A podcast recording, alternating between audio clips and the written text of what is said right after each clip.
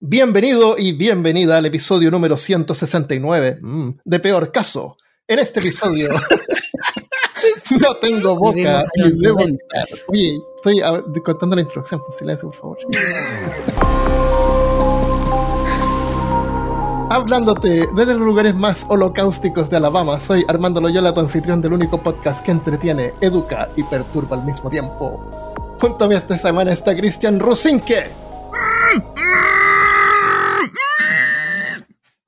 Y Carolina Calderón. Eh, y Carolina Rayo Calderón. Mm, esto lo estoy diciendo con mi pensamiento porque yo no tengo boca. De hecho, en la portada de este capítulo se ve que no tengo boca. Así que ahora están leyendo mi pensamiento. Wow. Hola. Hey, ah, antes de continuar, quiero darle las gracias a los nuevos Patreon. Tenemos tres nuevos Patreon esta semana. Una es eh, Daniela Manzano, que es investigadora de lo oculto. También tenemos a Shirdas, S-H-R-R-Y-D-A-S, que es guardián de los mitos. Así que Shirdas tiene derecho a poder elegir un episodio a su elección, cuando quieras. Y muchísimas gracias por eso. Y también tenemos a Juan Pablo Vargas, que es cazador de lo profano. De nuevos Patreon. Qué bueno, vamos a llegar a los 100, tenemos que inventar algo. ¿Qué vamos a hacer? Si es que llegamos a, 100 Patreon, hay que hacer algo importante. A lo mejor un video, a lo mejor me veo un viaje a México, me junto con Cristian allá y Christopher y hacemos un episodio ahí en algún lugar, no sé. No, no va a dar para tanto, pero ah, algo especial tenemos que hacer y planificar. De todas maneras, muchas gracias por el apoyo. Si tú también quieres colaborar, puedes ayudar compartiendo el podcast, creando historias en Instagram, por ejemplo. O eh, aportar también y ser parte de este proyecto en patreon.com slash peor caso. Súper importante y se los agradezco muchísimo. Así que eso por ahora, gracias y continuemos con el episodio de esta semana.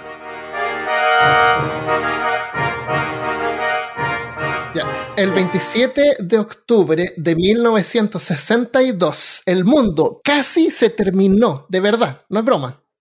Ahí es el 27 de octubre, en la tarde, el día casi se terminó. El, día, el mundo se terminó, en 1962. Casi se termina el día.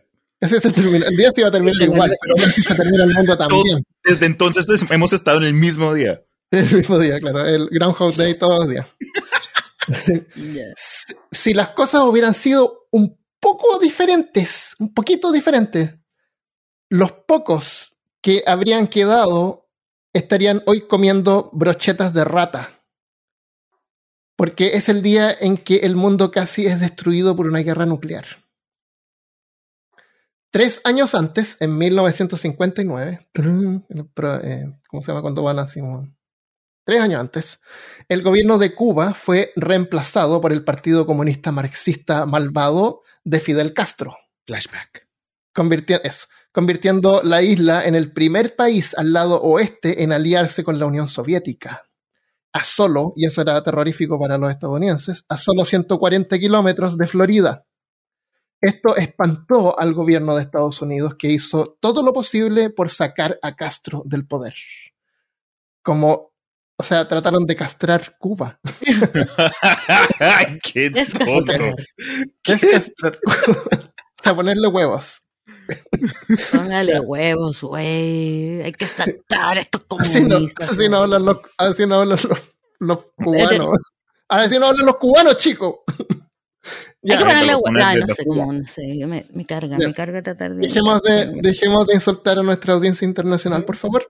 Pero el, español caribense es hermoso, eso para mí eso, eso es... A mí me encanta y no lo puedo evitar, pero la cuestión de los huevos es de... ¿Quién pone, quién dice eso, ponerle huevos? Porque en Chile nadie dice poner huevos. Huevos rancheros. Los cocineros, ¿no? El mesero quiere que le ponga huevos. no, qué te pues hay que ponerle huevos, así como que hay que ponerle ganas. Ah, ¿Ah? ya. Al, ramen le ponen huevos. No, es lo gran pelo. Eh, creo que sí, de pronto en México. O en, en muchas partes le llaman huevo a los artículos. Y cuando en realidad lo que ya, ya, vamos. Ya. Bueno, bueno, el cabeza Ya. ya. ya. Eh, entonces, eh, trataron de sacar a Castro de Cuba rápidamente y resultó en una invasión llamada la invasión a la bahía de Cochinos en 1961. Ah, of pero terminaron fallando espectacularmente, no funcionó. Los soviéticos, que tenían menos misiles nucleares que Estados, que Estados Unidos, estaban preocupados perder la isla de Cuba, que estaba ubicada en un lugar ideal para contrarrestar las instalaciones de silos que Estados Unidos había puesto recién en Italia y Turquía. Y Turquía eh, eh, bordeaba con la Unión Soviética en ese tiempo. Entonces Estados Unidos fue y puso misiles nucleares ahí mismo al lado de ellos. Sí, sí, sí. Por eso es que los soviéticos necesitaban poner misiles al lado de Estados Unidos. Eh, sin poder competir con el poder de los misiles a largo, de largo alcance de Estados Unidos, eh, optaron por la instalación de silos de corto alcance en Cuba. O sea, los misiles que tenían en Cuba no necesitaban cruzar el Atlántico. Claro, llegaban a la Florida. Eran misiles más, más baratos, más, más fáciles de fabricar. Y aprovecharon ahí que estaban ahí al ladito. Entonces, lo que querían era ahorrarse combustible. Yo no veo nada malo en eso. Así balancearon el poder y cada país ahora era capaz de alcanzar cualquier objetivo dentro del país oponente. Te escucho. Mira, por lo menos no iban a cooperar con el calentamiento global. Iban a destruir el mundo de otra forma. Se van a calentar rápido. Estados Unidos tenía cientos de misiles capaces de alcanzar cualquier parte de Rusia. Pero Rusia en ese tiempo tenía como un par de docenas. Y, y Estados Unidos eran así como 170. Eh, pero plantando varios misiles de corto alcance, en Cuba sería suficiente para quedar a la par con Kennedy en ese tiempo. La crisis de los misiles se llamó este capítulo en la historia. Kennedy tenía varias opciones que iban desde no hacer nada hasta lanzar un ataque aéreo para destruir los misiles. El gobierno de Estados Unidos estaba de acuerdo en aplicar fuerza bélica y solamente Kennedy no estaba de acuerdo. Eso lo mataron después. Mientras tanto, Castro estaba convencido de que Estados Unidos estaba planeando una invasión, lo cual seguramente tenía razón, y urgió a los soviéticos a lanzar un ataque nuclear preventivo en ciudades de Estados Unidos. Castro estaba todo el rato mandando ahí Telex, supongo, en ese tiempo, que ataquen Estados Unidos, ataquen Estados Unidos. Afortunadamente, un tipo llamado Khrushchev, Khru- Khrushchev, secretario del Partido Comunista de la Unión Soviética, decidió declinar el ataque. Era el que tenía el poder para decidir en ese momento. De todos modos, los dos países se prepararon para un ataque. Kennedy, en ese tiempo hacían, a los niños les enseñaban así como esconderse abajo de los, de los pitres y, y era un ataque, iba, qué, qué terrible haber vivido en, ese- en esa época. Hay videos en línea de como que esos eh, esas películas, esas cintas que mostraban Mm. en las escuelas en esos momentos, en blanco y negro, de que en caso de que haya un flash de luz en la distancia, Oh asegúrate de esconderte debajo de tu mesa. Como si o si estás en algo. casa, eh, debajo de una puerta. Sí, como que exacto. Y, está- están las familias, todos, ah, oh, la luz, ok, vamos, el bebé, el perro, ok. Qué terrible. Pero no, weón, si tú viste esa luz, ya vaya, vaya a tener secuelas. ¿Viste la luz? Cagaste. ¿Qué harían ustedes? ¿Ven esa luz que hacen? Ah, no sé, abren una cerveza, un blup, y Aprovecho el calor para fumarme un caño. aprovecho el calor. Usas el calor para prender un cigarrillo y... El- Es que tú ves la luz y eh, esa gente no lo sabía quizás en ese momento. Pero tú ves la luz y ya tienes cáncer asegurado. Sí. Está cáncer. Ya meterse adentro del, del refrigerador. Eso sería. Ah, cierto. es Vaciar, lo- vaciar el refrigerador en el Mira, todo y el ahora piso tienes y- un refrigerador y una familia de cuatro personas. Tira la guagua, weón. Tira la guagua adentro. un, un refrigerador por persona. Claro. El mini fridge. chao, te ahí el caño afuera. ¿no? O si tienes dinero, puedes pagar por eh, acceso a un. eh, ¿Cómo se llaman los de Fallout? Un, Un búnker nuclear. un Una búnker nuclear, así. claro. claro. Mm, Bueno. Kennedy bloqueó la isla de Cuba para evitar más cargamentos de armas que venían de Rusia, de la Unión Soviética en ese tiempo. Por primera vez en la historia, el sistema de alerta nuclear escaló a DEFCON 2. DEFCON es Defense Readiness Condition, que sería como una, una especie como de este reloj del Doomsday, que lo ponen Ajá. así como, oh, estamos a 30 segundos de la medianoche, que es cuando se termina el mundo. Sí. Este se llamaba DEFCON 2 y pasó a 2 del, del número 3. Uno ya era el fin del mundo. bombarderos sobrevolaban Rusia listos para lanzar bombas nucleares en cualquier ciudad en solamente 15 minutos después de que fuera mandada la orden. En 15 ah. minutos podían bombardear una ciudad. ¿Se imaginan la tensión? El 21 de octubre los soviéticos comenzaron a desafiar el bloqueo de Estados Unidos e incluso lograron pasar algunos barcos. El 26 de octubre Estados Unidos comenzó a hacer preparativos completos para invadir Cuba, mientras que el mismo día Castro continuaba mandándole telegramas a los soviéticos para que lanzaran el primer ataque nuclear contra Estados Unidos. Esa era la atmósfera de extrema tensión cuando llegó el día 27 de octubre que se decidiría el destino del mundo. Una flotilla de submarinos soviéticos había logrado pasar el bloqueo de Cuba sin ser detectados. Pero el 27 de octubre uno de esos submarinos B-59 fue descubierto por los estadounidenses. Un escuadrón de 11 destructores estadounidenses y un portaaviones persiguieron al submarino soviético que acabó sumergiéndose para tratar de escapar sin ningún tipo de comunicación por radio con los soviéticos del submarino, uno de los destructores estadounidenses comenzó a lanzar cargas de profundidad de práctica sobre el B-59. Estas son cargas que no podían haber dañado al submarino porque eran como cargas de ejercicio, como de fogueo, pero la tripulación soviética a bordo del submarino no sabía eso. La tripulación del B-59 había perdido contacto con Moscú y asumieron que las cargas eran reales Dentro del submarino, la mayoría asumió que la guerra ya había empezado en la superficie. El submarino estaba armado con un torpedo T-5 con una ojiva nuclear de 5 kilotones en la punta, un poder de destrucción de un tercio de la bomba lanzada en Hiroshima, capaz de la destrucción total del escuadrón naval estadounidense. Si la guerra realmente había comenzado como creían y las armas nucleares ya habían sido disparadas, entonces no importaba si ellos disparaban su torpedo nuclear contra los barcos estadounidenses, que parecían estar atacándolos. Además ya tenían mucho tiempo debajo del agua y necesitaban subir a la superficie para respirar, donde de todos modos iban a ser destruidos en el caso de una guerra. A bordo del submarino habían tres oficiales que según protocolos soviéticos debían estar todos de acuerdo para disparar el arma nuclear. Normalmente se necesitaban que dos estuvieran de acuerdo, el capitán y un funcionario político que iba ahí. Pero de mera casualidad, en este submarino en particular había abordado el comandante de la flota de submarinos soviéticos, Vasily Arkhipov.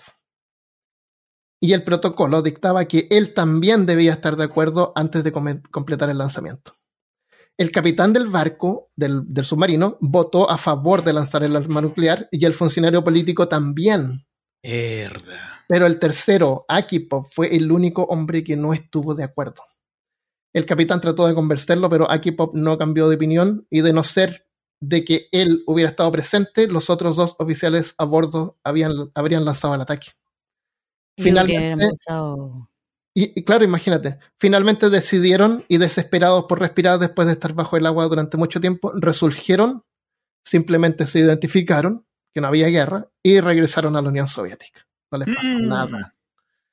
Pero las cosas podrían haber sido muy distintas. Si Arkhipov justo no hubiera tomado la, la decisión de haberse subido a ese submarino, o se hubiera caído en la presión de sus compañeros, el mundo que conocemos hoy sería algo muy diferente, sin internet, sin teléfonos inteligentes, sin podcast, sin peor caso.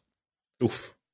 Se estima que este torpedo de 5 kilotones, este torpedo de 5 kilotones con un tercio de la potencia de la bomba de Hiroshima habría destruido la mayor parte de ese escuadrón naval, matando a miles de marineros y destruyendo una docena de barcos, incluido un portaaviones. Bajo la atmósfera tensa que ya estaba presente, es creíble suponer que los estadounidenses habrían respondido lanzando un ataque nuclear contra Cuba. Y tal vez incluso contra la Unión Soviética y subsecuente represalia de los soviéticos causando lo que habría sido un apocalipsis. Así que la próxima, la próxima vez que tu familia religiosa dé gracias en la mesa, agrega a Akipov en la lista. Un hombre por una decisión que se puede considerar al azar, cambió el destino del mundo. Wow. ¿Cuántas veces habrá ocurrido, algo similar? Por no saber el nombre de esa persona que de verdad cambió el destino del mundo.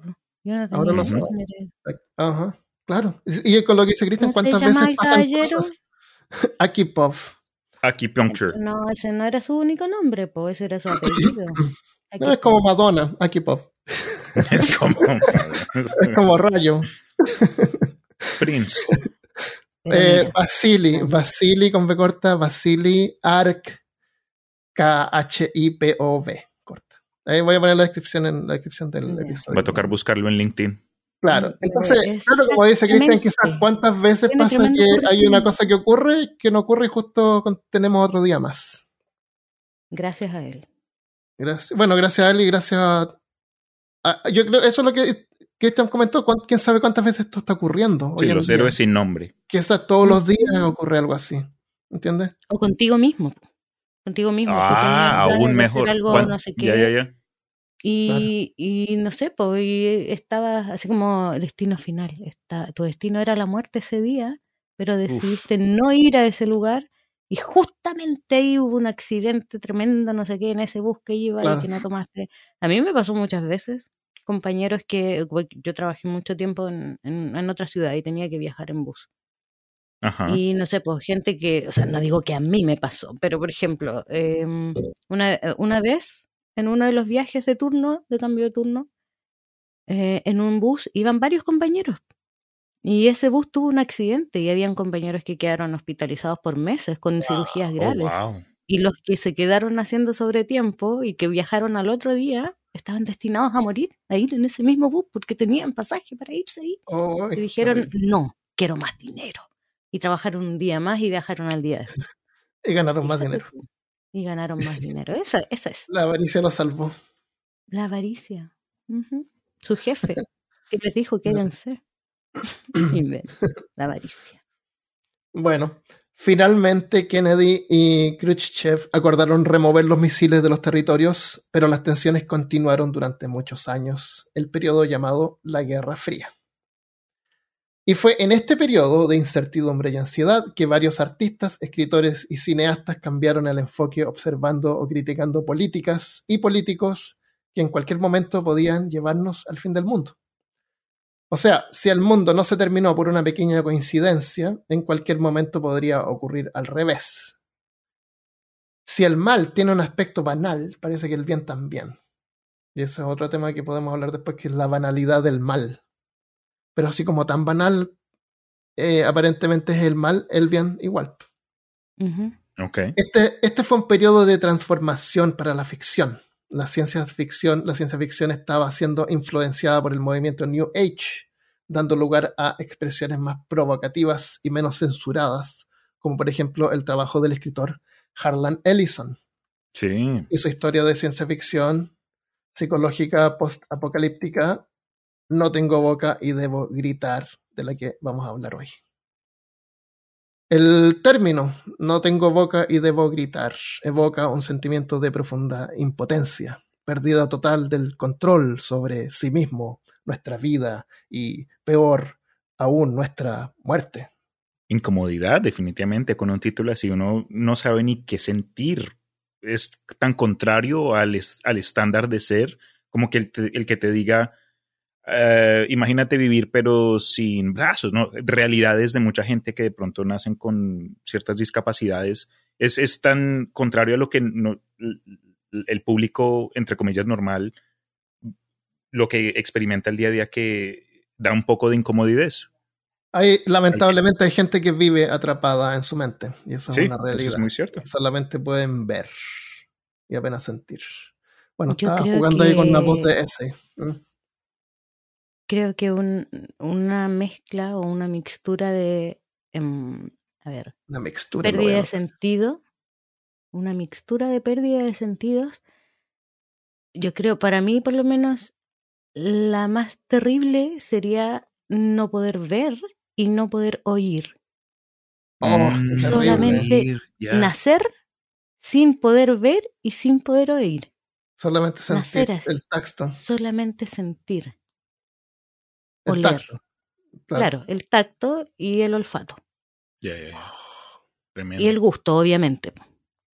Yo le tengo Bueno. mucho respeto a la gente que nace sordomuda, porque Ujú. es una cosa desarrollar o perder un sentido a lo largo de la vida.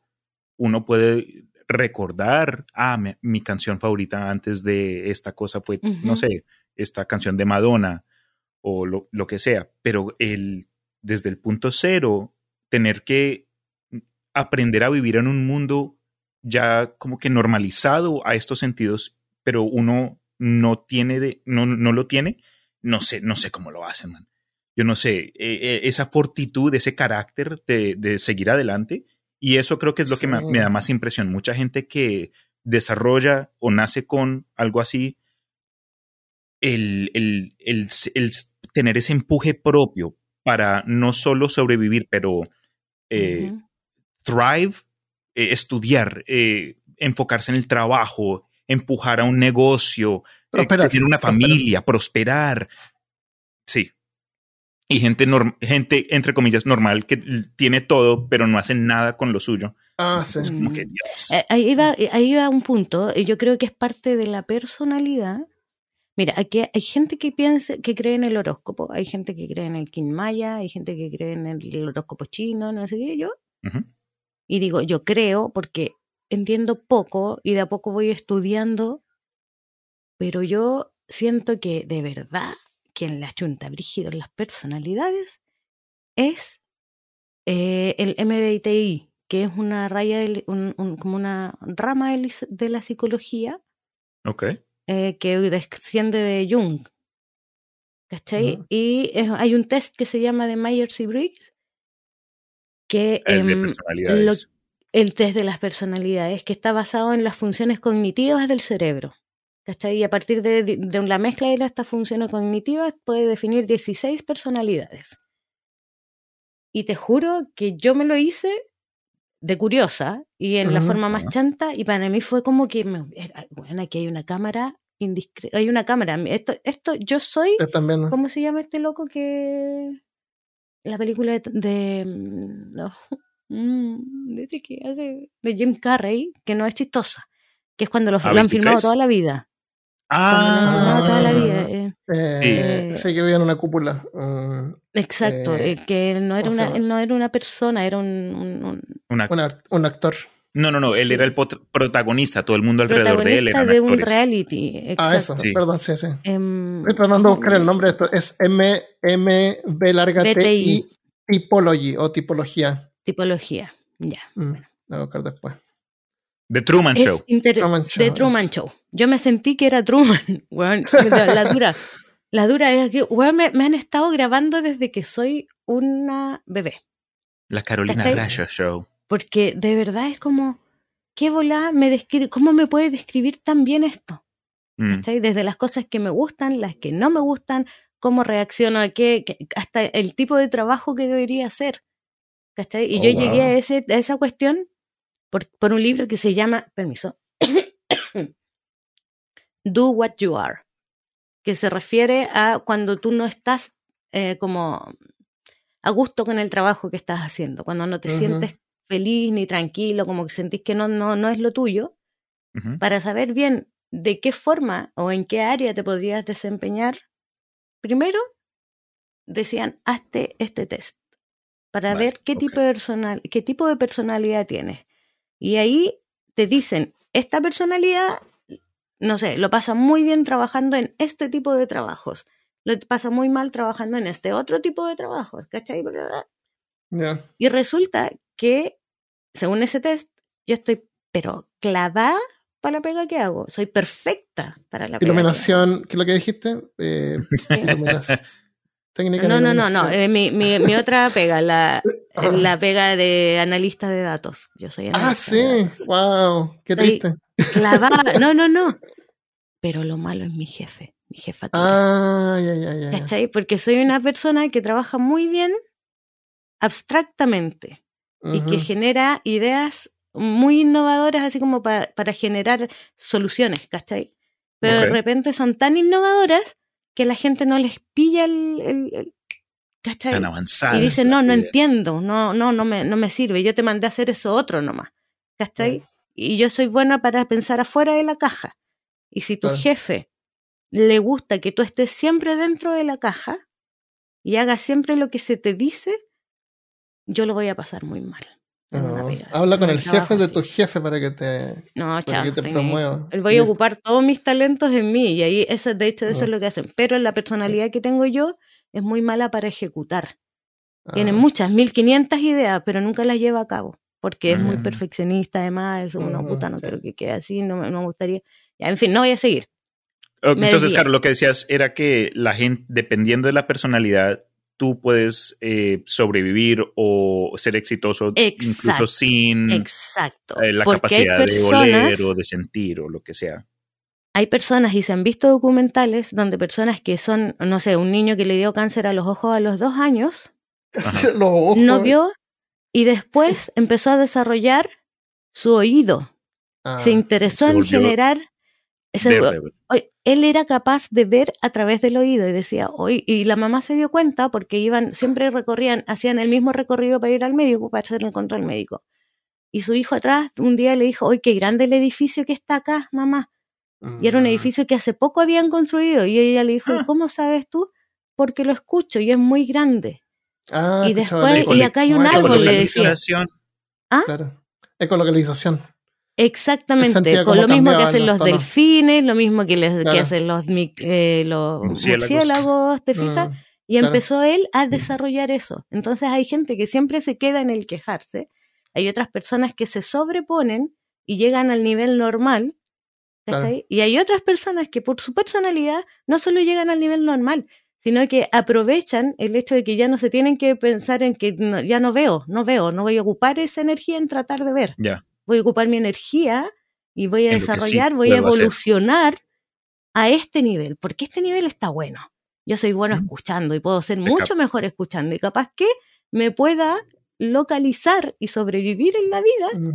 Sin necesidad de ver. Y ese niño a los 17, 18 años podía andar por ciudades en las que nunca había estado, en lugares en los que nunca había estado sin necesidad.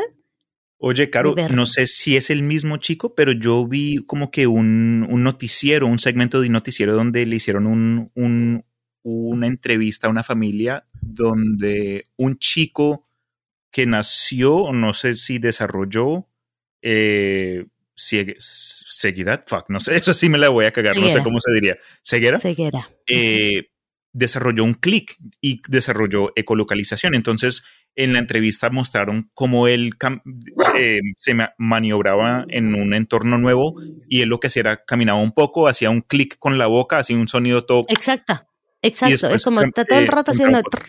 Exacto, exacto. una cosa así. Es un sonido muy parecido al de los delfinos, es una cosa. Pero él, al hacer eso, podía localizarse. Sí, ¿Te fijas? Tremendo. Y hay personalidades que son ejecutoras, que son, wow, hay otras que son, oye, pero a lo mejor eh, que son más de ideas abstractas, ¿cachai? me hace Y, pensar bueno. cómo serían, como que el nivel, el próximo nivel, la evolución, como dices tú, para otro sentido, digamos, alguien que de pronto no, sabe, no puede ver, no puede oír, pero desarrolla de forma fina su, su forma de sentir. Imagínate tú poder eh, determinar qué clase de metal estás tocando. Ah, esto es aluminio, ah, esto está hecho de hierro, o poder Exacto. sentir cambios en presión atmosférica, a tal punto de pronto como lo O hacen los animales. temperatura, o en Exactamente. temperatura como las serpientes. Sí, las señora. serpientes, por ejemplo, detectan a sus presas muchas veces porque sienten el tempera- la temperatura de su sangre. Poder sentir Entonces, de pronto un, o el un campo olfato de magnético. algo, qué sé yo, campos magnéticos. Hay, o sea, nosotros tenemos unos, ni, unos tenemos capacidad Sentidos. de cinco sentidos, pero cinco, siempre pero cinco nos... Exacto, tenemos estos cinco primarios y siempre está más o menos distribuido de cierta forma. La vista es la primaria, el, el, el oído y todo. Claro. Pero imagínate que hubiéramos nacido, en algún momento nos privaron de ciertos sentidos y pudiéramos desarrollar el tacto, el sentido del tacto al nivel de detectar muy bien cambios de temperatura, cambio de temperatura, de humedad en el ambiente, como muchos animales lo hacen. Hay insectos que sienten ver, sabor con, con los dedos. Con, Con los dedos. con las patas. mm. Sí, Ahí sienten el. Hacer un- una mezcla de... ¿Cómo se llama esa cuestión? El, problema yo creo es que podrían, podrían, nosotros tenemos cinco sentidos primarios porque está la propiocepción y otros más, pero imagínate que hay, hay animales que tienen otro, por ejemplo la ecolocalización, y nosotros no la tenemos.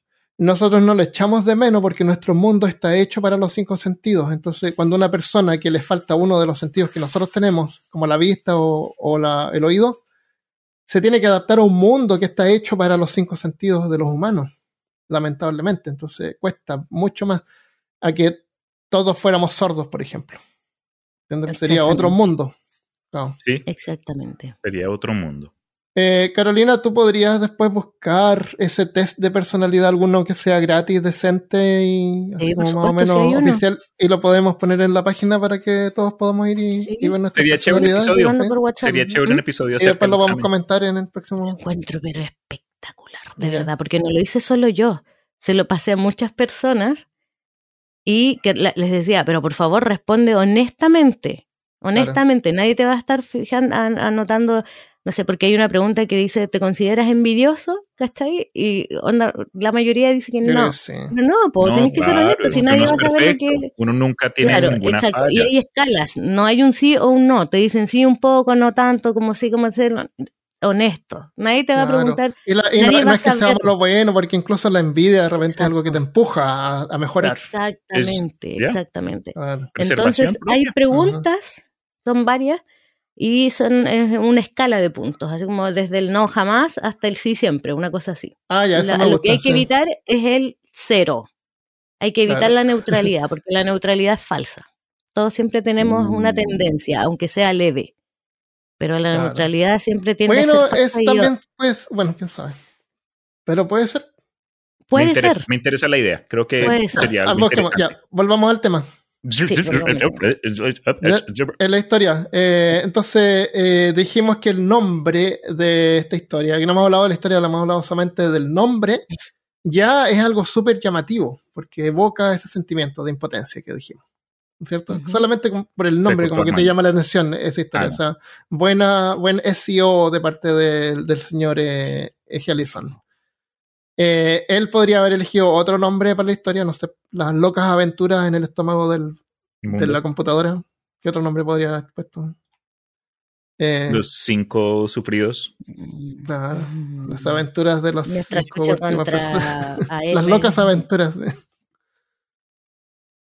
Eh, pero esa frase, no tengo boca y debo gritar, representa con precisión el sufrimiento del desafortunado protagonista. Esta historia apareció por primera vez en la revista If, Mundos de Ciencia Ficción, en 1967. Según escuché por ahí, Ellison tuvo que hacer algunos recortes para que cupieran la revista, entonces no está la versión como que él escribió completa. Ellison tenía oh. una personalidad extrovertida, combativa y rebelde que se muestra en la historia. No era narcisista, pero sí ególatra, el narcisista es alguien que busca llenar su yo vacío porque tiene una psique frágil. El ególatra es al contrario. Los narcisistas pueden entender el punto de vista de otras personas, pero la importancia que le dan es solamente la utilidad para ellos mismos, lo que pueden ellos obtener con esa información. El egocéntrico está más definido por ignorancia de lo que está ocurriendo en las mentes ajenas, omitiendo otros puntos de vista excepto los suyos propios. Por lo que vi, a medida que él se iba haciendo más viejo, logró que su personalidad fuera algo apreciado de él, era como parte de él. su personalidad egocéntrica me refiero. Eh, y es parte de lo que lo hizo famoso. Hay un video donde lo llaman a una tarima. Ya está más viejito, como ahora. Eh, y antes de darle el micrófono, le iban a dar un premio. antes de darle el micrófono a la presentadora, le dice: Señora Ellison, eh, antes de darle el micrófono, claro, se va a comportar. y él le dice que sí, y le da el micrófono y se lo mete en la boca y se pone a hacer ruido raro. Sí, no dice nada, le dicen, le preguntan y solo se lo mete en la boca y después sale del escenario. Claro. sí. En otra, en otra, fue a una librería y se puso como en la vitrina a escribir una historia ahí en la vitrina todo el día, hasta que lo completó, para que la gente lo viera ahí él escribiendo. Pero lo que quería mostrar era como que era un trabajo también. Yo vi, eh, vi una historia que contaron acerca de él donde supuestamente hubo una editorial que le había propuesto eh, en parte de sus tratos de que para publicar la historia, una historia de él, habían que hacer más recortes, ¿no? Y él él les envió como más de 20 ladrillos y una comadreja muerta. Ah, sí. Pero no pagó por el envío y dijo que ellos pagarían al recibirlo. Entonces, imagínate tú que te manden algo así y por más te toque pagar por ello. No. Sí, claro, porque claro, era un troll, era combativo, no, no aguantaba. Eh, hay un documental que... que... lo vamos a comentar más al final que aparece con eh, Robin Williams, lo está entrevistando. Oh, wow. Y al principio, pues, enojado así, ya eh, estamos listos para poder, para, para poder irme a mi casa. Entonces, es todo un personaje este Harlem Ellison. Mm. Eh, pero eh, estas historias, estas historias pesimistas que él escribía, como No tengo boca, dieron luego paso al subgénero del cyberpunk. Oh. Y también a la ciencia ficción moderna que explora el lado más oscuro del mundo. O sea, podemos, si, si leímos la historia, podemos pensar así que es como una especie de proto-cyberpunk. Sí, y pues también algo que dijiste tú, en ese entonces las historias del futuro eran más como conceptos del desarrollo del ser humano en forma positiva. Imagínate tú los, eh, los Jetsons, esa serie que contrarrestó a los Picapiedras, pero eran como ah. que en el futuro, en el año 2020 y pico, y claro. los carros flotantes y las familias ahí contentas. Esta historia rompió ese molde y le presentó a, las, a la gente creativa una nueva idea, un, una nueva visión de un futuro con conceptos futuristas, futuristas, pero, negativos. pero sí, con claro. un poco más de la realidad de lo que somos capaces nosotros como especie. Ya sé a dónde vamos de acuerdo a lo que está ocurriendo en el presente. Ya, ya, ya. Exacto, siempre, porque siempre hay este toque de, de, de qué, de, de comentario político, de claro. comentario social. En, uh, y mucho de eso ya está ocurriendo, por las llamadas, las videollamadas, claro. la robotina. Yo tengo una robotina pues, que la prendo y se pone a barrer sola, yo ya no barro. Pues. Uy, no, a mí me da miedo. Yo, a mí me tocó mucho tiempo a, eh, aceptar que mi novia pusieron en la habitación, porque ella trabaja para Apple, ¿no? Entonces, mira, me llegó, ay, mira, me dieron robotinas. Y puso uno en la sala y yo, ok, sí, todo bien. Pero yo le dije, no pongas uno en nuestra recámara, porque eso no sé quién estará escuchando. Y, es, y, y, y, de vez en cuando nosotros ahí charlando. ¿Pero qué, de qué está hablando? ¿De un, ¿De un, micrófono eso que, que uno Sí, le de las Alexas, de las Google. Siri.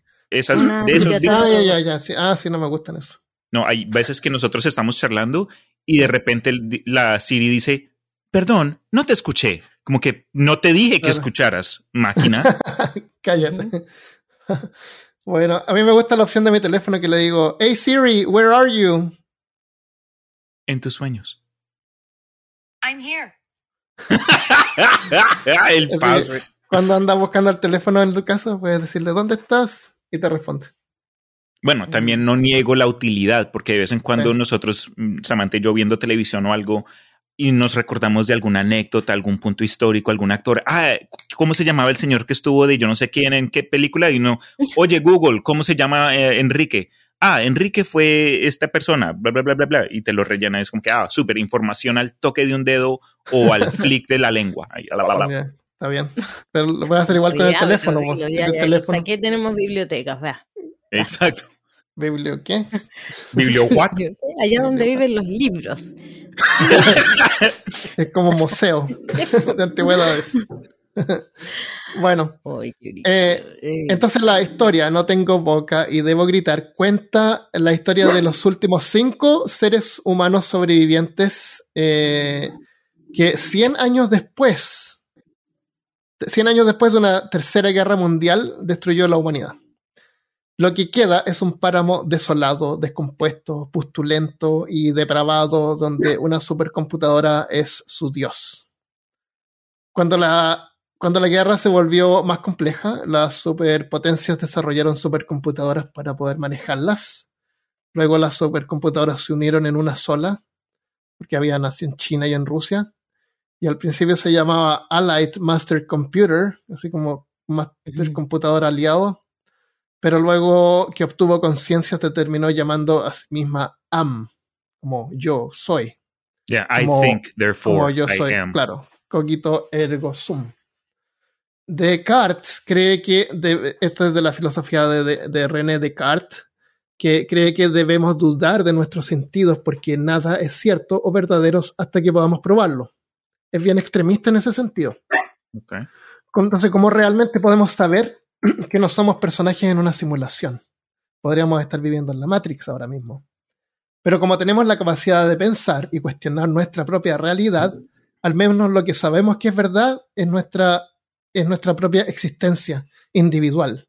O dicho de otro modo, la única realidad cierta es nuestra conciencia libre e independiente para pensar por nosotros mismos.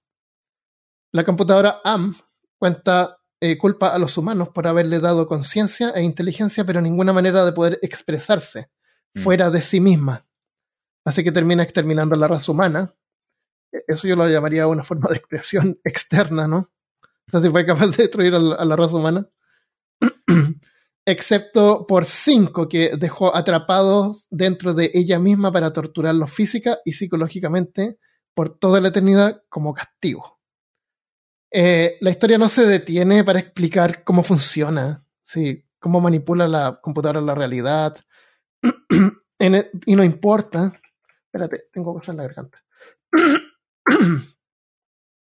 Eh, voy a cortar este pedacito. Eh, el- el- el- el- la historia no se detiene a explicar cómo funciona. En ese tiempo no existía el concepto de realidad virtual, de que podríamos como pensar de qué está ocurriendo. El, tiempo, el término metaverso fue ideado por Neil Stevenson en un libro que se llama Snow Crash, recién en 1992. Y la película Matrix, que es como la, la referencia estándar para todo este tipo de cosas, salió en el 99. Eh, Uf, leyendo la bien. historia, ¿qué sensación les dio de que cómo está ocurriendo esto? Porque o sea, si nos ponemos a pensar en forma más pragmática, obviamente un computador no sería capaz de manipular eh, la realidad como, como es capaz en la historia. Yo, yo sí tuve esa pregunta también, porque muchas veces el protagonista, eh, eh, y lo explico a continuación, en la historia seguimos a un personaje y tenemos su punto de vista como la ventana a esta realidad eh, terrorífica, ¿no? Entonces, en muchas partes de la historia, él dice algo como que de- eh, esto nos ocurre dentro del computador, y lo cual creo que se puede interpretar de una de dos formas. O la primera, lo que alude Armando en el sentido de que es esto sus conciencias dentro de un, de- de un programa, por decirlo así, al estilo Matrix, o lo contrario sería algo que de pronto podemos eh, pensar, dado a los ejemplos que, que nos presenta la propia historia, es que el planeta fue no necesariamente consumido, pero fue eh, envuelto en esta capa de, de tecnología y las superficies del propio planeta Tierra también fueron, eh, eh, no sé, fue enredados con circuitos y maquinarias creados por esta, esta inteligencia artificial AM, AM, y entonces podemos ver en casos donde están cruzando desiertos, donde era un- un- una parte del planeta ante- a- anteriormente, pero el, lo de la describen, obsolescencia. sí, lo describen con circuitos y con varias cosas dentro de la arena y también describen un techo que de vez en cuando deja pasar rayos del sol, entonces ellos pueden Mm. ver lo que de pronto un- un- una atmósfera ya física en lugar de algo más eh, gaseoso en ese sentido. Entonces, no sé, yo pensé lo mismo. No- En ciertas partes dije, esto puede ser algo más virtual o esto puede ser una representación de lo físico. Mm. ¿Qué sensación te dio a ti, Carolina? ¿Dónde están? A mí me, me dio una sensación muy parecida a la Matrix. Ya. Muy parecido a la Matrix. El- lo estoy usando como metáfora solamente porque dentro de las cosas que he descubierto es que soy muy, muy, metafórica. Entonces, para explicar algo que tengo en mi cabeza, muchas veces ocupo un ejemplo de la vida real o de otra cosa. Entonces, es como, me imagino que es algo parecido a la Matrix, donde existen los cuerpos físicos, físicos, orgánicos, pero que se están mezclando de alguna forma físicamente con un sistema computacional que de alguna forma desarrolla una conciencia, que puede ser una conciencia colectiva que viaja a través de cualquier forma, pero que puede estar presente, es, es omnipresente. ¿Te fijas? Porque, por ejemplo, puede que viaje a través de las ondas electromagnéticas y puede que esté aquí y en otros lados al mismo tiempo vigilando a toda esta materia orgánica que tiene que estar siendo controlada. Que en este libro son solo cinco personas. Claro. Solo cinco personas que las está controlando constantemente porque están biológicamente unidas a este circuito o a este software que Mm. desarrolló una conciencia. No sé si se entiende. Yo me pregunto cómo a la gente que, leyó esto, eh, la gente que leyó en ese tiempo esto, no existían estos conceptos de realidad virtual o, o algún, alguna- algún marco de referencia que nosotros tenemos ahora. Exacto. Lo comparábamos con la. Matrix. Es fácil hacer eso Exacto. porque existe eso. Entonces, me pregunto qué habrán pensado, o tal vez la intención no es detenerse tanto a pensar en eso, porque, claro, podría ser virtual o podría ser real, físico, pero también varias veces aparece como que el tiempo también es deformado. Dos personas que no saben si pasaron, son como unos perritos que se quedan en casa, no saben si pasaron cinco minutos o, o cien Cinco años. años. Ya. Claro, igual que el perro. Desarrolla la ansiedad de no saber el tiempo. que Claro, claro. Y no me acuerdo exactamente lo que dice Christian, si es que aparece la, la mención de un domo o algo, pero claro, eso tapa también el sol, entonces no se sabe si es Claro. día o noche. No, y al Eh. decir que han pasado 109 años, quiere decir que la computadora ya los intervino biológicamente para que no se deterioraran y no murieran. Sus Y partes eso es otro buen biológicas, sus células. Claro. Por eso digo, deben ser como transhumanos. Son, o sea, son, eran humanos que fueron intervenidos para mejorar Y, ciertas y cosas. eso también es, la, es, el, es el concepto de salir de una ciencia ficción que se sale del realismo. Como más. Da lo mismo, no, no nos vamos a detener a pensar de que como alguien vive sin sangre. Mm. Vive sin sangre nomás y después tiene sangre. Y O sufre sin sangre porque Claro, porque había un personaje que aparec- desaparecía de repente y después llegaba sin sangre, decían. Pálido, así, sin sangre y, y tiritando. Eh, Claro, porque la quizás computadora lo hacía esas sufrir. funciones- Entonces, Esas funciones vitales que hace la sangre, que son oxigenar el cerebro, oxigenar, bla, bla, bla, esas las estaba usando la computadora de otra forma. Pues quizás estaba, No. te estoy inventando, se me ocurre ahora, aquí te lo digo, aquí te lo niego. Eh, la computadora inyectaba oxígeno al cerebro eh, de una forma muy dolorosa, mediante un tanque con oxígeno y agujas que las inyectaba en el cerebro y por eso la gente llegaba Sí, sin sangre, sí, pero sí eran- viva. Sí. Si hicieran una versión moderna, tendrían que explicar eso, porque ahora estamos acostumbrados a que todo sea explicado. sí, todo Eh, te lo pero tienen que meter en boronas para que la gente no se pierda. Claro. Pero esta historia es como más surrealista. Como que no importa eso. Lo puedo todo ver. el rato, no importa, no interesa. Pero eh, si alguien quisiera, nada, eso es imposible. Oye, sí es posible. Dentro de toda ser, la ficción igual es posible. Porque, Claro. Correcto. Pero Eh, en- más que de- deteniéndome en eso, que, que como lo consideré, eh, había otra, otra cosa que me interesó mucho, que era el hecho de que la computadora sabía, sabía, y entre todos sabían que a pesar de que la computadora AM los había hecho sobrevivir 109 años, ellos podían morir. Y solo, solo hacía falta que se rompieran la ética, rompieran el valor, mm, rompieran el dolor que significa Mm. matar a la otra. otra persona.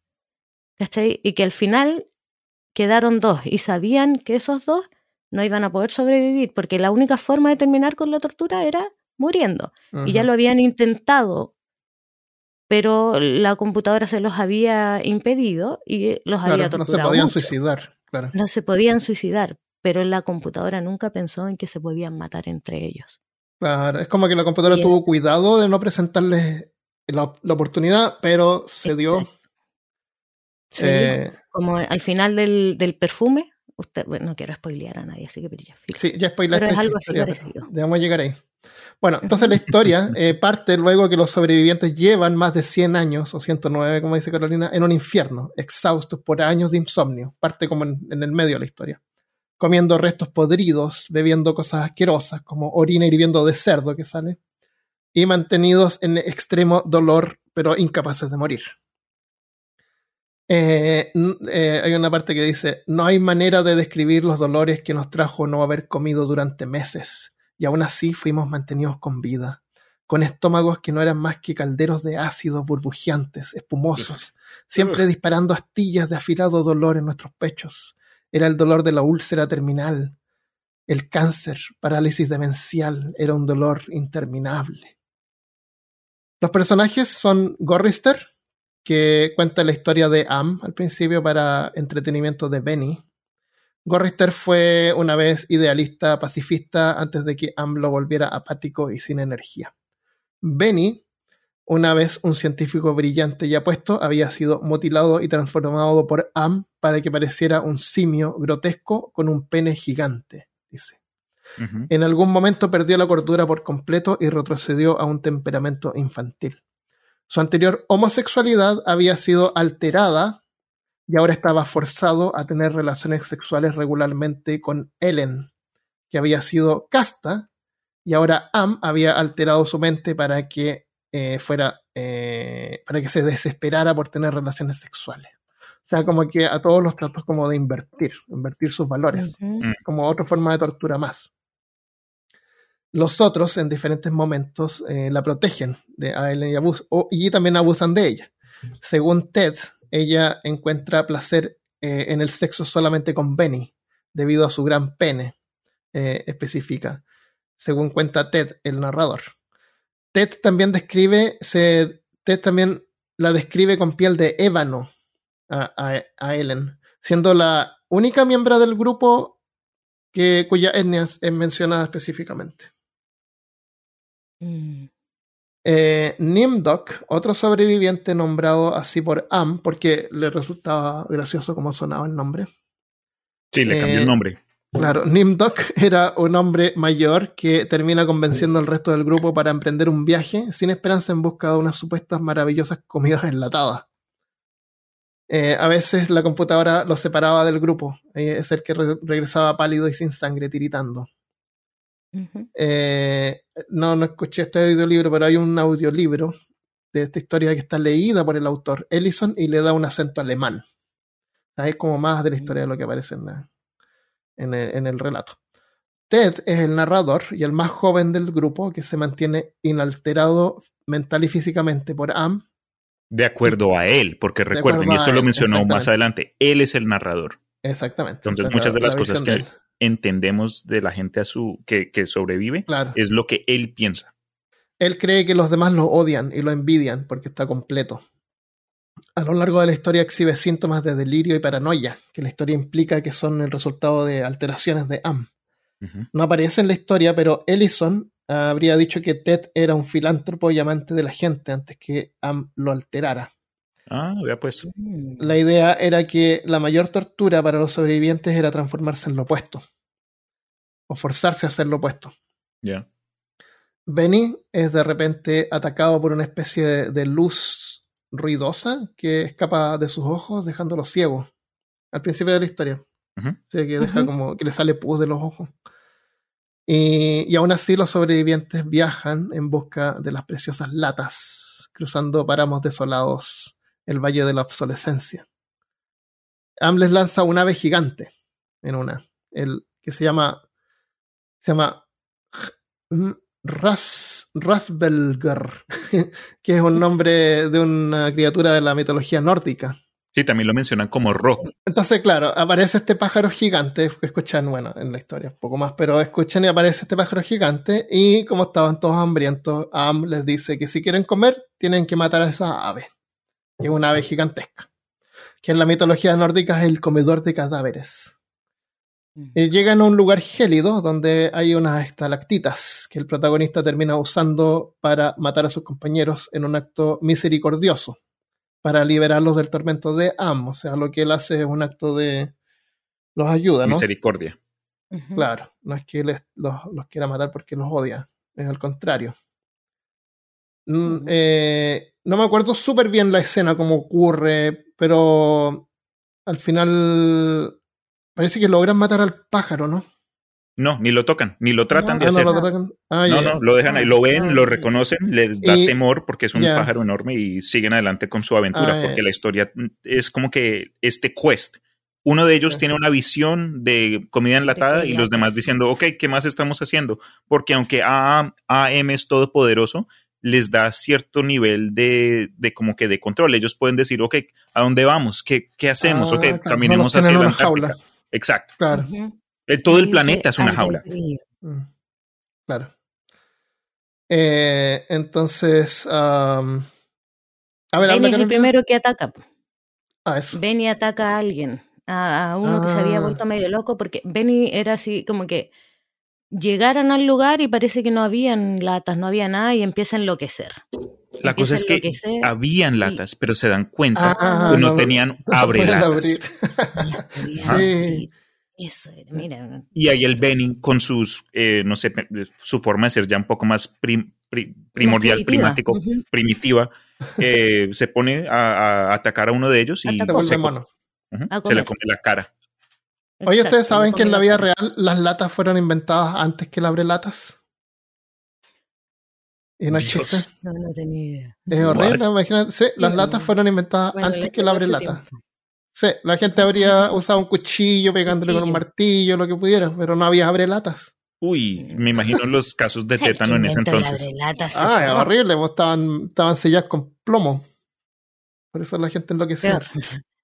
Eh, Claro. Bueno, el punto es que, claro, ahí Benny se vuelve loco y le come el rostro a uno y después eh, le hace una herida mortal y ahí se dan cuenta que se pueden matar entre ellos porque AM Ah. puede reconstruir siempre y cuando los órganos vitales o pueda reconstruir algo, pueda Ya. dejarlo sin brazos da lo mismo.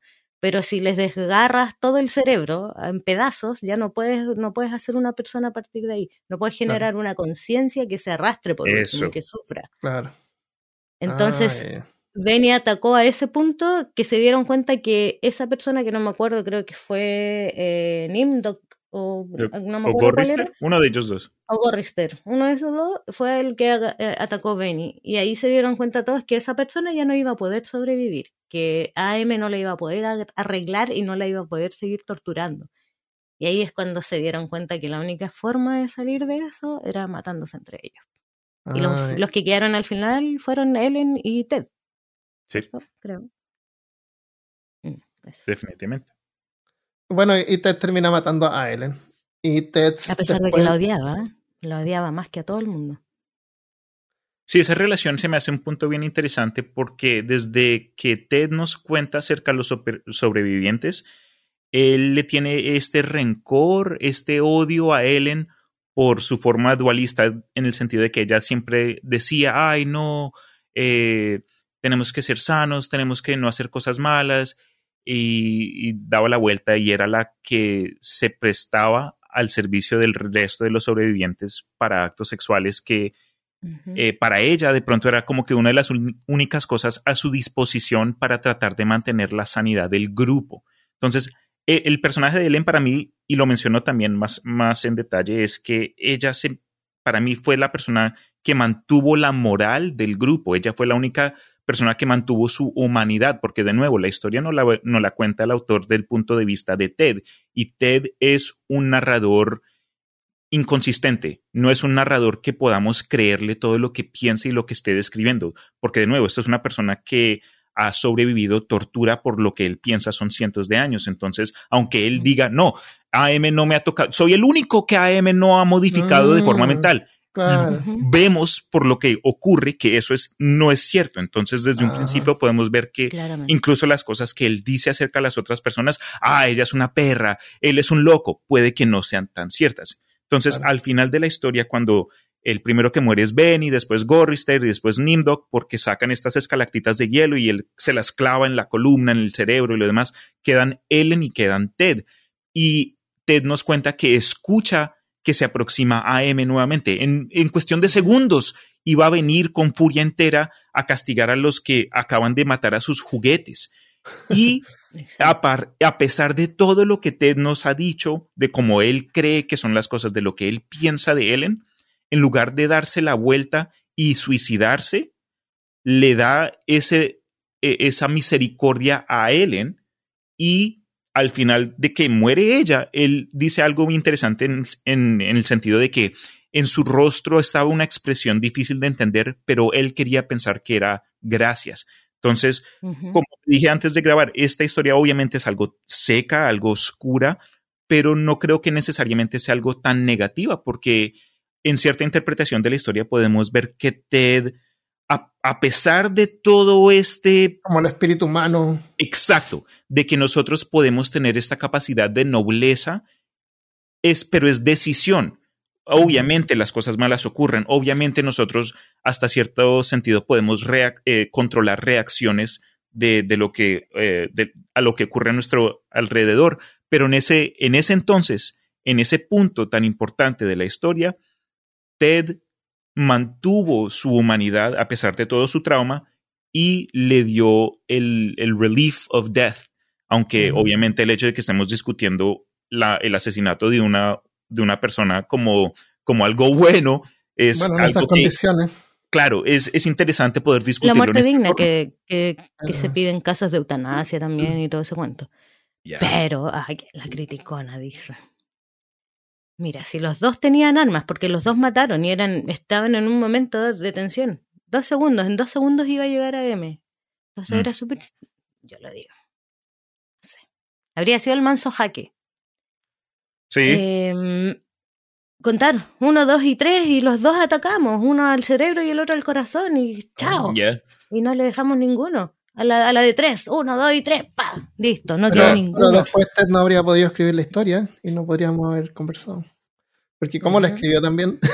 O, Tampoco o la está escribió, contando, pues la es está narrando. está con- contando. claro. Sí, no tiene manos. Podría haber Ah. sido otro tipo de narrativa, o sea, Ya. un, un- narrador omnisciente que contó la O como historia dice- de cuando el mundo, qué sé yo. O como dijo Carolina O al principio del episodio, AM. todo esto está eh, siendo, sí, claro. Ujú. lo está contando Entonces, así. bueno, Ted sobrevive y Am o AM lo agarra y lo convierte en una especie de babosa, Blob. En un blob. eh, no, no, no tiene. Se puede mover porque dice que cuando se mueve deja un rastro de limo, así como una especie de caracol Eh. o babosa.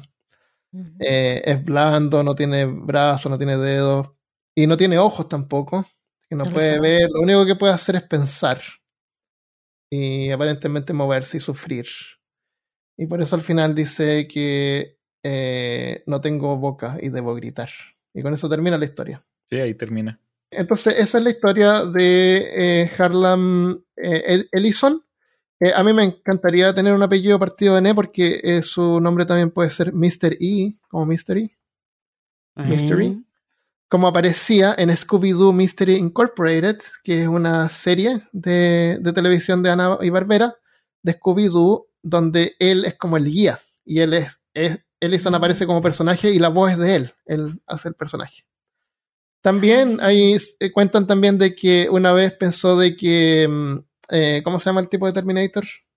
Eh, El Terminator. no, el, Michael el Bay. director o el productor de Terminator, que pensó que le habían robado la historia de Terminator a él. ¿Te acuerdas? Ujú. Sí, Pensó que porque Ellison robado. tiene una historia llamada El Soldado, entonces él pensó que le habían robado los de, el- la idea. También le pasó con Marvel, supuestamente Marvel le, les hizo una demanda igual. Hay un episodio de Los Simpsons donde aparece él también, que da la voz de su personaje, donde habla sobre esto de que le habían robado la idea de Terminator. Sí, el man Ah, una personalidad, un, un- un- un personaje en loco. sí mismo. Sí. Una historia que yo alcancé a leer también al respecto es que él supuestamente en la universidad tuvo un profesor de inglés que le decía que su, su litera- su- su- Ah. sus historias eran basura, que, no, que él nunca iba a llegar a nivel profesional. Él estudió en la universidad tres semestres, después se salió y cuando se volvió ya famoso, cuando comenzó a publicar consistentemente, cada historia que le aprobaban los editores, él, les manda, él le mandaba una copia a este profesor de la universidad. Qué troll, para que viera. Sí, no. todo el rato. Como que, perdón, eh, ¿me recuerdas lo que habías dicho? Eh, no, se me olvidó esa conversación que tuvimos. Qué, qué troll. Que después lo que me lo use para limpiar, me da lo mismo. Claro, Sí. que sepa. sí. Mandarle los- una, una, una foto con el premio ahí. Eh, Sí, como una cuatro foto, un selfie. eh, Hugo, ¿se llaman? No, Sí. con cuatro de esos. Se ganó un montón de premios, escribió como 700 libros. No, no tanto, yo creo. Como 700 historias, porque son libros. Sí, murió hace poco cortas. también. Vivió- yo leí, leí un par de historias más eh, eh, a pedazos y lo que más me llamó la atención eh, que me gustó es su capacidad para escribir diálogo. Lo encontré súper natural y Sí. súper, súper... Era de ciencia ficción una que vi que era de unos mutantes que hacían, actuaban en un... Eran, no, eran, eran como seres extraterrestres de diferentes partes, eran todos humanoides y todos como tenían poderes extraños trabajaban en un en un circo. Y había uno que se podía teleportar y cuenta problemas con su esposa. Como bien así como que ciencia ficción, pero después como que algo más Más relacionado la, con otro, claro. por- sí, con la vida nuestra, Claro. humanizándolos nuevamente, si son extraterrestres. Ok, chévere, como para leerlo. Sí, em, 70 libros escribió él, unos 400 cuentos, Ah. decenas, decenas de guiones de televisión y más de mil ensayos. Sí, era todo un personaje. eh, esta- este señor eh, en los años Qué 70 loco, seguramente era súper conocido. Y ahora una pena que no sabíamos de él. A lo mejor, bueno, a lo mejor algunos que están escuchando habrían escuchado de él, pero yo lo único que había escuchado era el nombre. Y seguramente fue porque también hay un videojuego del mismo nombre. que es un Sí, juego de ahí los fue donde lo años escuché 80 yo por primera vez. Eh, que él hace la voz de AM, él hace la voz de la computadora, tiene voz. Ah. Y eh, el juego está considerado eh, como una extensión a la historia, así que si les gusta esto pueden jugar el videojuego que se llama Un DLC. Sí, Oye, yo siempre me imaginé la voz de AM como una voz femenina. Ah, sí. Fíjate tú. Como De pronto Siri. él la cuenta con voz femenina también, de pronto él la narra a, a ese estilo. Es una voz normal. en- no. Como en ¿cómo se llama esta? ¿Dónde está la mujer? La mujer Ujú. de Umbrella Ellen. Academy. No, Umbrella Academy es, Ah, como la mamá.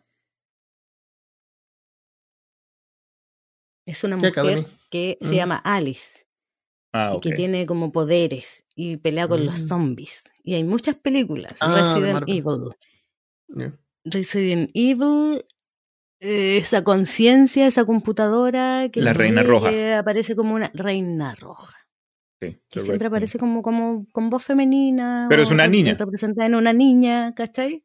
Y Ah, siempre tiene tiene británico. Ya. Me Yo no tuve la opción de imaginarme nada porque había visto ya más o menos el juego y había escuchado su voz. Uh. Así que su voz es la voz de, de Harlan.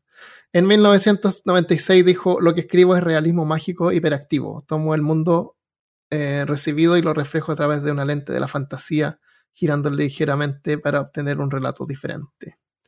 Ellison era anti-Vietnam. Había, eh, creo que estuvo en la guerra de Vietnam, Sí, era veterano. eh, pero era defensor del control de armas y partidario de organizaciones de derechos humanos. Am, escribió historias sobre desobediencia civil en un mundo regido por conformismo. Eh, bueno, recibió premio Hugo por el relato este. Ah, algunos encontraron su trabajo pretencioso, pues seguramente porque él era como medio pretencioso. Ah, pero fue defendido como por otros eh, autores como eh, Michael eh, Moore- Moorcock, que es el autor de Elric, eh, de Mil, Mil, Melniborn. No sé si Miércoles. Escuchado eso. Es como un Arthas de Lich King de Warcraft. Tiene una No espada que lo controla y como que le chupa. La espada es como media vampírica. Y él es todo así flaquito, pero igual es poderoso porque la espada lo ayuda. Ah, Eh, y hay un documental que está disponible en Tubi, que es gratis, tubitv.com, eh, que se llama Harlan Ellison Dreams with Sharp Teeth, eh, Sueños con dientes filosos, donde sale entrevistado ahí por eh, Robin Williams. no, si nos estabas contando. Ok. En tiempos más recientes hizo apariciones, como dije, en Scooby-Doo, donde, hace el- donde tiene el papel de Mr. E y los Sim- Simpsons. Ah, los Simpsons se llama Married to the Blob, episodio, temporada 25, episodio 10. Oh, wow. Eh, y eso es, así que tienen ahí harto tiempo. material. Bueno, espero que les haya gustado este episodio. A mí me encantó conversarlo con ustedes, creo que lo enriquecimos infinitamente. No pensé que íbamos a poder hablar tanto sobre una historia que es más o menos sencilla, como algo simple. Bueno, aunque nos desviamos un tris de vez en cuando, creo que valió Un la pena. tris. En general, la- eh, eh, Ujú. para eso estamos, ¿no? Para poder Claro. eh, entrar y compartir y expresar. Y no siempre vamos a estar de acuerdo en ciertas cosas, pero lo- eso es lo rico, ¿no? Eso, eso, eso le da sazón. Ujú. Y es infinitamente mejor cuando todos leímos la misma historia o el mismo libro, en vez Y de como que alguien contándolo, exponiéndolo. Claro. Que podemos Sí, dar di- diferentes em, puntos de vista. Ujú. O sea, si tú me invitas a sobreanalizar, yo es algo- un ejercicio que siempre hago todos los días 24/7, así que si tú me dices, mira, vamos a hablar sobre la toalla nova, yo te puedo dar una charla de una hora sobre toalla nova. Ya, De próximo episodio, simple, la bueno. toa- el papel higiénico. La filosofía- Yo dije 20, La 20 filosofía filosofía de las toallas de papel. No, si fuese 20 a rollos competencia olímpica, Caro se gana Sí. la medalla de oro. Ya. Oye, hay un episodio que estaba pensando que podría ser interesante que es sobre el potasio. ¿Sabes por qué lleva el nombre potasio? Porque antiguamente lo producían en unos pots. En unos pots ponían, No, ponían eh, leña, la quemaban, después le ponían agua, sacaban un aceite y de ahí sacaba, salía el potasio del pot. Sí. ¿Tú estás inventando eso? No Sí, es verdad. eso Por eso se llama potasio. Es, cierto. Sí, ahora lo sacan de minerales, pero antiguamente lo hacían quemando en madera, en un pot. Ahí salía el potasio. Es verdad. La Carolina es química, entonces como que la dejé ahí flipando. Que ahí Ya mi voy a averiguar porque la verdad no conozco el origen ni Sí, de dónde el lo sacaban el ni origen nada, del pero potasio. conozco, Es ridículo. conozco eh, la letra que representa el potasio. Y no es una P.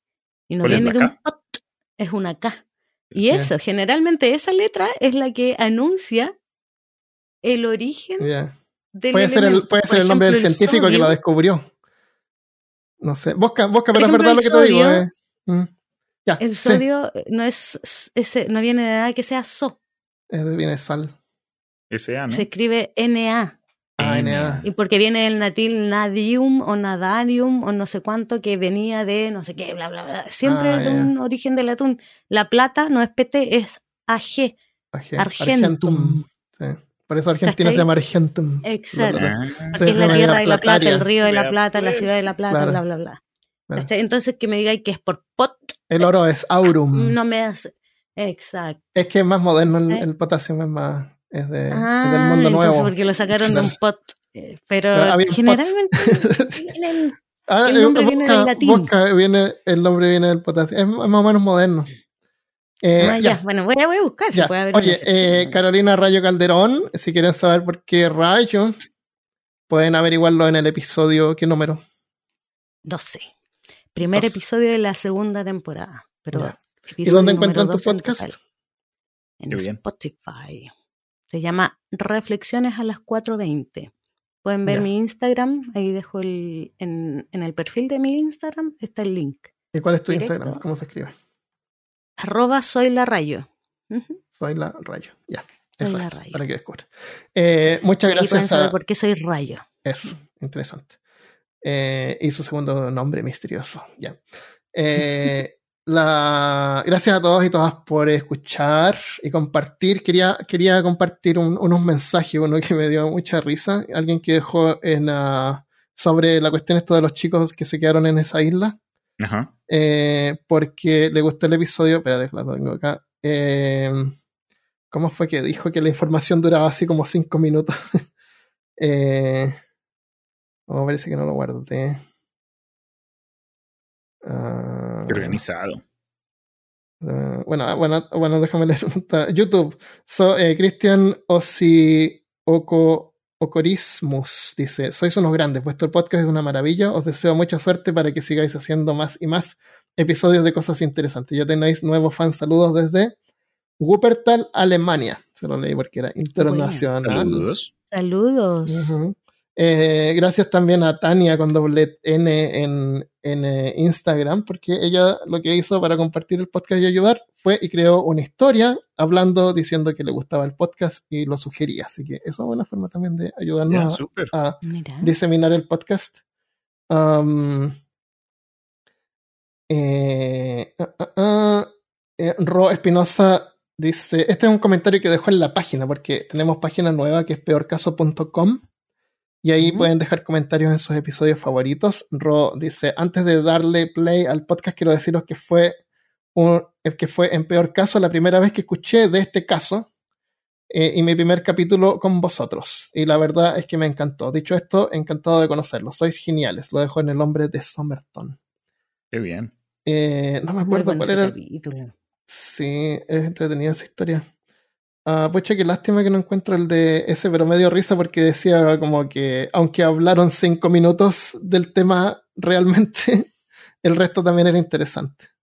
Y, como les digo, yo no pensé que íbamos a poder hablar tanto de esta historia, historia, pequeña historia, Por eso es que le di como una introducción para entrar en el contexto de lo que era realmente la Guerra Fría, que también es un tema interesante, y esa historia del submarino que lo encontré también súper Ya. eh, interesante y, un poco terrorífica.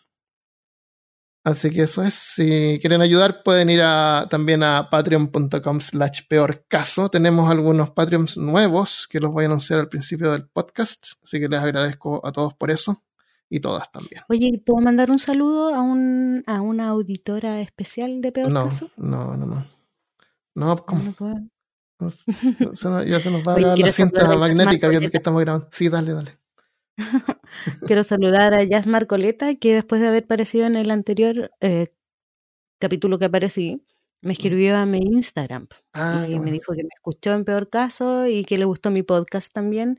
Ah, qué chévere. Y es una auditora fiel de ustedes y que se tomó el tiempo de hablarme y le mando muchos saludos y que Sí, abrazos. siga así, que Qué siga bueno. escuchando Peor Caso. Eh, también en algún en. En un comentario también dijeron que les gustó tu participación y que eras muy simpática. Ah, Sí, yo he visto un par de comentarios preguntando Sí. por ti, que dónde estabas, que estabas perdida. Entonces, fue rico escucharte en el episodio pasado Sí. y aún más poder compartir esta tercera aparición acá charlando acerca. No tengo boca, pero necesito gritar. Oye, y los temas que estábamos hablando cualquier día podemos profundizar. Esos que salieron y que no van a salir. que nadie sabe que salió. Pero sí, Carolina se puso a hablar de otras cosas que son interesantes, pero. eh, Todos a ahí terminamos desviándonos ahí en, en Sí. algún punto. Épicamente.